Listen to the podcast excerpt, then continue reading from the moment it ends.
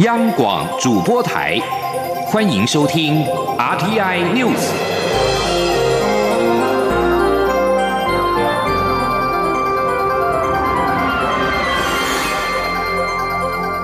听众朋友您好，欢迎收听这节央广主播台提供给您的 RTI News，我是张顺祥。媒体报道，美国多架次的军机六号穿越巴士海峡。中国有多架军机侵入台湾的西南防空识别区，遭到空军的驱离。空军司令部表示，针对台湾周边的空域情势都有掌握应处，目前空域的状况正常。自由时报已及时报道，美国跟中国持续在南海跟西太平洋交锋。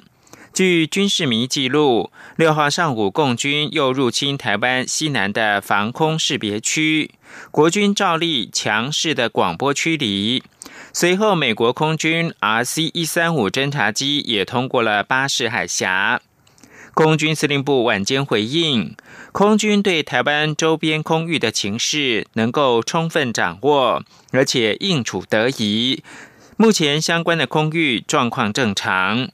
另外，路透社报道，美国正磋商要首度出售台湾四架海上卫士侦察无人机。对此，国防部发言人史顺文少将表示不评论。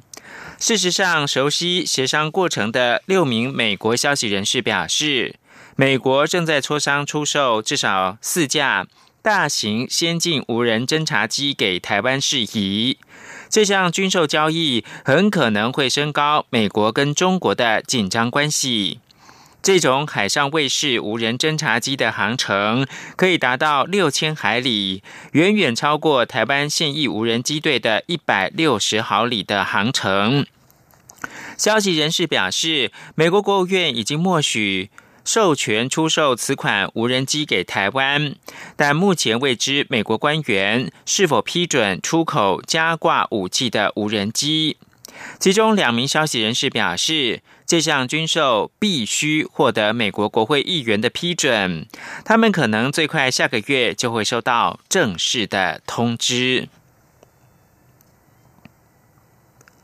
针对暂缓开放应届毕业陆生入境台湾一事，陆委会的副主委邱垂正六号表示，等待回台的应届陆生有三千多人，可是之前开放两周以来，实际入境却不到三十人，为什么数字如此少呢？到底谁在阻碍陆生回台就读呢？障碍在哪里呢？因此，做出暂缓决定是为了厘清一下障碍在哪里，帮陆生返回台湾先排除障碍。邱水正表示，政府在七月二十二号宣布开放应届毕业境外生入境，至今已经两个星期。根据教育部统计的资料，有三千一百六十四位应届毕业生等待回台。可是目前核准返台者不到两百人，只占百分之六，而且实际入境者不到三十人，低于百分之一。邱学正强调，对于暂时没有能够入境的陆生，陆委会将会会同主管机关教育部，请各校持续办理安心就学方案，给予协助，在防疫可控的前提之下，顺利接返陆生回台是政府的政策，不会改变。陆生学卫生开放来台紧急喊卡，陆委会主委陈明通表示，教育部未先将决策提报跨部会的国境管理会议，对疫情不妥，才决议让陆生暂缓入境。对此，教育部长潘文忠在六号下午表示。教育部是在过去跨部会定出的边境风险严管的原则之下，依据标准作业流程，逐步让境外生入境。现在陆委会因应两岸情势发展而有所提醒或建议，教育部尊重两岸事务主管机关的决定。潘文中强调，虽然陆生学位生暂缓来台湾，但教育部致力维护境外生的就学权益，以及协助紧速返台的政策跟目标不会变动。针对陆生学位生开放来台急转弯喊卡，国民党立委质疑政府违反了人权，将陆生以及陆配子女当成政治筹码。不过，民进党立委认为，支持政府从防疫角度思考，以来源国风险高低做分流的管理。请听央广记者刘玉秋报道。教育部原定开放包含陆生在内的境外在学学会生来台就学，不过政策却突然急转弯，最后排除陆生。国民党立委陈玉珍召集国民党内政委员会委员，六号前往陆委会考察，了解陆生以及所谓陆配子女小明返台的措施情况。国民党立委叶玉兰质疑，陆生缴交的学费比本地生要高出数倍，不但没有占据教学资源，甚至许多高教还靠这些陆生勉强维系。台湾高教非常需要他们来，希望陆委会三思，不要把陆生拒于千里之外。国民党立委林思明也质疑，陆委会不愿对陆生以及小明的人权问题提出解方，而是将其当作政治筹码，频频造成民众阻碍。不过，民进党立委钟嘉宾则认为，可以理解政府从防疫的角度思考，以来源国及防疫状况评估是否开放境外生入境，且中国各省的风险程度不同，支持防疫指挥中心落实边境管理原则，对境外生进行分类管理。我们还是支持防疫指挥中心当中，基于落实边境管理所要达成的检疫日程。的这样的一个方法，对于境外生的入境，依着它所来源地区或国家风险的高低不同，以及数量多少不同，它自然的叫做区隔分别的管理。那以考量到国内所能。接受的检疫容量。钟嘉宾并说，相信教育部开放外籍生入境也会依照国别放宽。教育部在做任何政策宣布前，一定会基于学会完成的考量，开始试图放宽学生站在学习角度而达成学会，无可厚非。但若考量国内学校以及学生来源地区的差异性，有个一刀两切的方法，迅速分类管理，也尊重防疫指挥中心的决定。中央广播电台记者刘秋采访报道。教育部五号开放所有国家地区的境外在学学位生申请入境，但不包括陆生。民间人士组成的境外生权益小组不满政治凌驾学权，将在七号上午十一点到教育部的门口来抗议。主要是由陆生组成的陆生反台推动组也认为，疫情爆发以来，一直只有陆港澳学生受到最大限制，许多高风险国家地区的学生都已经可以来到台湾。陆生是带着善意来台湾的普通学生，不该被政治因素阻挠。台湾境外移入病例增加，卫副部长陈时中六号在行政院会表示，中央宣布八大场所恢复戴口罩防疫措施，也会在宣导一个星期之后，视疫情的状况决定是否开罚。指挥官陈时中五号宣布，包括了医疗照顾机构、大众运输、卖场市集、教育学习场所、宗教场所、娱乐场所。展演场所、大型活动，民众务必戴上口罩。但如果不遵守，是否会强制开罚？引发了讨论。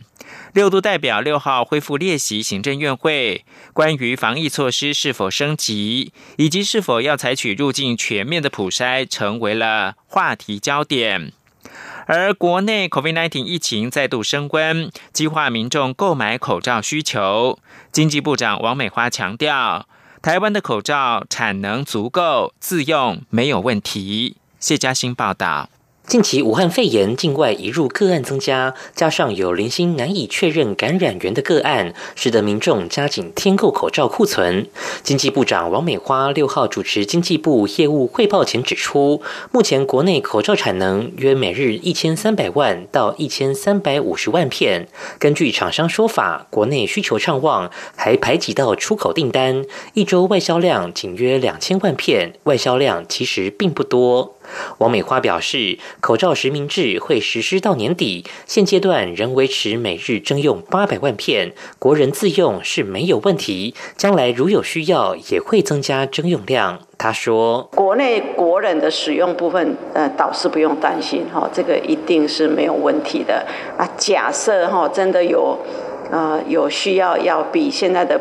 一天八百万片更多。那这个其实，在当时退场的时候，我们就都想到了哈，万一有这个需求，我们也没有问题。经济部会全力配合指挥中心的调度，然后来协调这样子。那目前是没有这个需要了。至于美国卫生部长阿扎尔九号将抵台访问，代表美国总统川普与蔡英文总统会面，并安排参访口罩国家队。王美花表示欢迎，还说这段期间台美在口罩及防疫物资有很多合作。他认为届时还可以将台湾做得很好的防护衣、隔离衣等经验给美方参考。中央广播电台记者谢嘉欣采访报道。台湾境外移入病例增加，边境是否改采全面普筛引发讨论。行政院长苏贞昌六号在行政院会表示，目前入境有症状者裁检，无症状者也要居家检疫十四天的防疫制度成效良好，这样的做法不会调整。新北市长侯友谊在行政院会再次呼吁入境要全面普筛。苏贞昌回应，目前国际上采取普筛的国家疫情都相对严重，而台湾采取有症状者入境裁检，无症状也要居家检疫十四天，这个防疫制度发挥了很好的成效。苏贞昌表示，这样的防疫做法不会调整，以避免因为接受普筛导致民众心防松懈，反而没有做好居家检疫，成为社区防疫的破口。而指挥中心的专家小组成员李炳颖表示，入境普筛不仅所费不资，效益也不高，甚至还会制造防疫黑洞。肖兆平报道。行政院定调入境检测政策维持现状，不采用普筛做法。中央流行疫情指挥中心六号补充相关论述，疾病管制署急性传染病组长杨敬惠用近期对菲律宾入境普筛的案例提出说明，指普筛几百人后，只有找到两个无症状感染者，这已经说明入境普筛并无法增加防疫好处。他进一步表示，台湾目前采取的是入境者都要居家。检疫十四天，且还有七天的自主健康管理。就算有极少数的无症状感染者未能在入境时拦截，经过这些隔离时间，也已经大幅降低传染力。他说：“更何况以现行我们十四天居家检疫加上七天自主健康管理的这个模式，在台湾并没有社区感染，在全世界看起来，我们的防疫成果都很好。所以在这个时候，特别要去学一些。”呃，控制比较不好的国家采用入境筛检，这些我想并没有什么特殊的意义了。指挥中心专家小组成员李炳颖则表示，入境全面采用核酸检测的成本相当高，目前推估单日就需要新台币四百二十万，且如果用入境筛检阴性用来缩短隔离时间，其实并没有考虑到潜伏期患者，强调此举反会增加防疫的黑洞破口。他说：“我们新冠病毒的潜伏期就是十四天，就是说他如果是在。”入境的那个时候得到感染的话，它是你如果说缩短隔离期，你缩短到五天，或者是缩短到七天，它这边还有一个很大的黑数，它可能在这边的时候才发病，这边的时候才才能够用核酸检测出来，你在这边是抓不到它的核酸的，啊，说经过潜伏期以后，它就会哎开始散播病毒。所以这个入境时候筛检，你若用这种政策的话，反而是制造防疫的黑洞。李炳颖强调，政策应考虑到成本与效益的平衡，因为抗疫包含检疫、医疗、警政人力、医疗费用、药物以及疫苗等面向，每一个部分都需要很多经费。他认为，应该在有限花费内达到预期效果。中央广播电台记者肖兆平采访报道。而阳明大学跟中山大学合作，透过全球大数据分析显示，台湾因为政府效能高、人口结构比较老化、医院的病床数多，所以若进一步的普筛，也无助于降低病患的死亡率。而新北市长侯友谊一直主张边境普筛，不过医师出身的台北市长柯文哲表示，普筛与否必须交由专业回答。他也表示，已被感染却仍在潜伏期的入境者，筛检结果可能是阴性，无法保证入境之后不会感染他人。这是复杂的工位题目，不是用喊的。而在美国方面，由于部分国家疫情好转，美国国务院六号解除先前呼吁民众避免出国的全球旅游警示。不过，疾管中心仍然是建议避免不必要的旅行，除了是前往台湾、格陵兰跟汶莱等二十个感染率比较低的目的地。目前只有台湾、格陵兰跟汶莱等十三个目的地被美国疾管中心列为 COVID-19 感染率比较低，而且是非常低，而且无发布旅游警示。此外，即将来台湾访问的美国卫生部长阿扎尔六号表示，他即将进行的访台行程意在重申美国跟台湾的伙伴关系，并且赞扬台湾在公共卫生领域的透明度跟合作。阿扎尔是以间接的方式猛批中国对 COVID-19 的处理方式，他也批评世界卫生组织过去三年连观察员地位都不给台湾。美国五角大厦六号表示，美国国防部长艾斯培跟中国国防部长魏凤和通电话，对中国在台湾跟南海附近的破坏稳定活动表达忧虑。五角大厦的发言人霍夫曼对记者说，部长艾斯培也传达中国遵守国际法规则跟规范，并履行其国际承诺的重要性。霍夫曼另外表示，艾斯培还重申建设性、稳定和以结果为导向的关系的重要性。这里是中央广播电台。是阳光，像台湾之光穿透世界之窗；是阳光，像神鹰翅膀环绕地球飞翔。现在是台湾时间清晨的六点四十六分，又过了五十秒。关注的是财经焦点。华尔街股市六号摆脱开盘之初的低迷，中场是收红的。纳斯达克指数一路加足了马力，连续第四个交易日缔造新高，首度突破了一万一千点的大关。道琼工业指数是上扬了一百八十五点，收在两万七千三百八十六点。标准普尔指数上涨了二十一点，收在三千三百四十九点。以科技类股为主的纳斯达克指数净扬了一百零九点，收在一万一千一百零八点。在欧洲主要股市表现方面是收黑的。伦敦金融时报白种股价指数下跌七十七点，收在六千零二十六点。德国法兰 DAX 指数是下跌了六十八点，收在一万两千五百九十一点。法国巴黎 CAC 四十指数下跌四十八点，收在四千八百八十五点。此外，在国际油价表现方面，六号是小幅下跌的。纽约市场西德州中级原油九月期货价格下跌二十四美分，收在每桶四十一点九五美元。伦敦市场北海布伦特原油的十月期货价格下挫了八美分，收在每桶四十五点零九美元。在土耳其方面，国营的银行进场干预仍然是无力阻贬土耳其的里拉对美元汇率，六号贬到历史新低的七点三零里拉对一美元。土耳其中央银行信心喊话，强调准备好采取所有政策工具因应汇率的波动。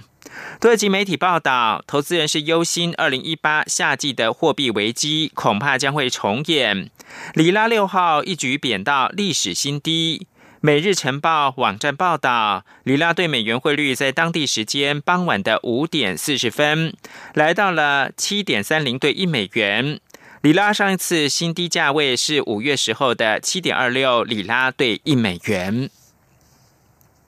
焦点回到台湾。行政院主计总处公布七月消费者物价指数，较上个月同月是下跌了百分之零点五二，也是连续六个月负成长，但跌幅收敛，主要还是因为油料费跟燃气价格下跌所导致。不过，民众较为有感的，行政院稳定物价小组关注的十七项民生物资，则是年增百分之一点三四，是十五个月来的新高。请听央广记者杨文军报道。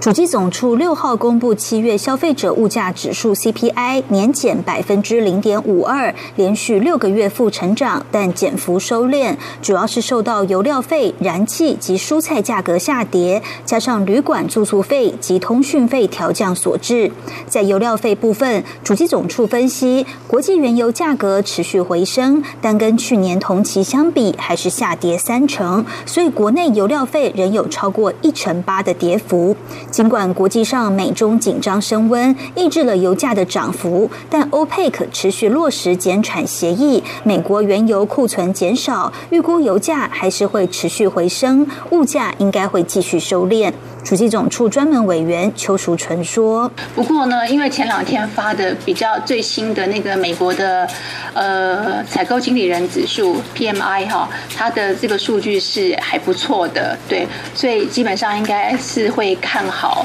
那个需求这样子，所以价格应该是会会持续的上涨。那所以呢，WPI 跟 CPI 的那个跌幅应该可以预期的，应该还是会继续的收敛这样子。”主机总处也提。到在疫情影响下，教养娱乐费年减百分之一点九四，是七十七个月来最大跌幅。游乐场入场费、旅馆住宿费都下跌超过一成。但值得注意的是，民众较为有感的行政院稳定物价小组关注的十七项民生物资，则年增百分之一点三四，为十五个月来新高。包括鸡蛋结束十四个月的负成长，年增百分之三点九一；卫生纸及纸巾也有。百分之四以上的涨幅。邱树传说，这几个月 CPI 下跌都是受到能源成本降低影响。若扣除油料费、燃气费等，物价就会呈正成长，所以没有通缩疑虑。中央广播电台记者杨文军台北采访报道。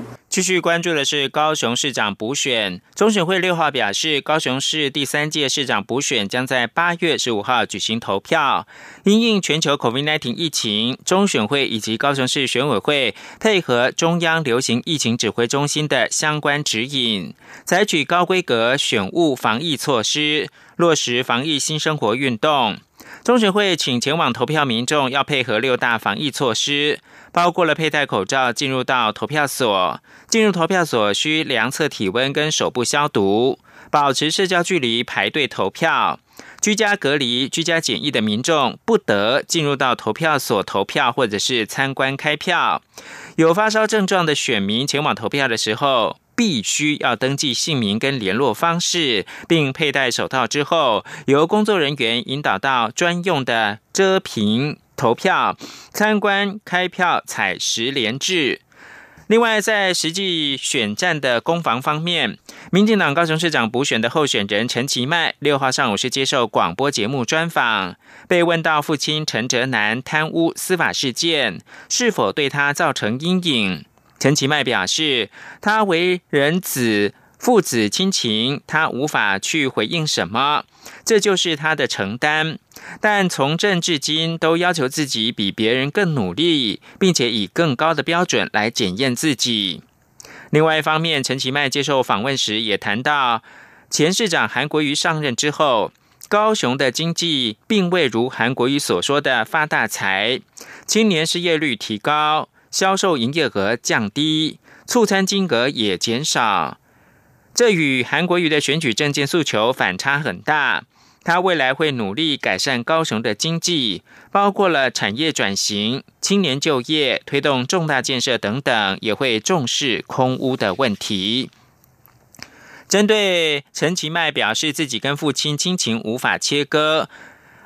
国民党主席江启臣六号陪同党籍候选人李梅珍车队扫街的时候表示。陈其迈必须要说清楚何谓高标准，选输了去当中央的高官之后再回来选，这算是高标准吗？李梅珍则是强调，他对补选很有信心，会努力为高雄打拼。另外，民众党的候选人吴义正六号也抓紧时间，在高雄市区的路口拜票。吴义正受访表示。陈其迈跟父亲陈哲南或许是不同的个体，有不同价值，但民进党早已经成为台湾的权贵，贪污是整个结构性的问题。民进党抢夺人民的纳税钱来巩固政权，却没有回头来照顾人民，这才是最恶劣的。全球歌剧院当红男低音所罗门·霍华九月五号、六号将二度访台，与指挥简文彬、钢琴家卢易之、多位独唱家以及 NSO 国家交响乐团跟实验合唱团等顶尖的音乐家，在国家音乐厅共同呈现贝多芬的第九号交响曲，高唱“四海皆兄弟，世界一家”的精神。记者江昭伦报道。在声乐界，男低音总是相对难寻。所罗门·霍华则在2014年以《阿依达》《国王》一角在纽约大都会歌剧院首度亮相后，如今已是火爆全球歌剧院的独唱家。他深沉、流畅而饱满的低音与生动的表演，受到各界齐声赞扬。《丹佛邮报》就封他为 “Superhuman”，推崇所罗门·霍华具有超乎常人能及的低音。当他的音符在舞台上降落时，观众惊叹的下巴都要掉下来了。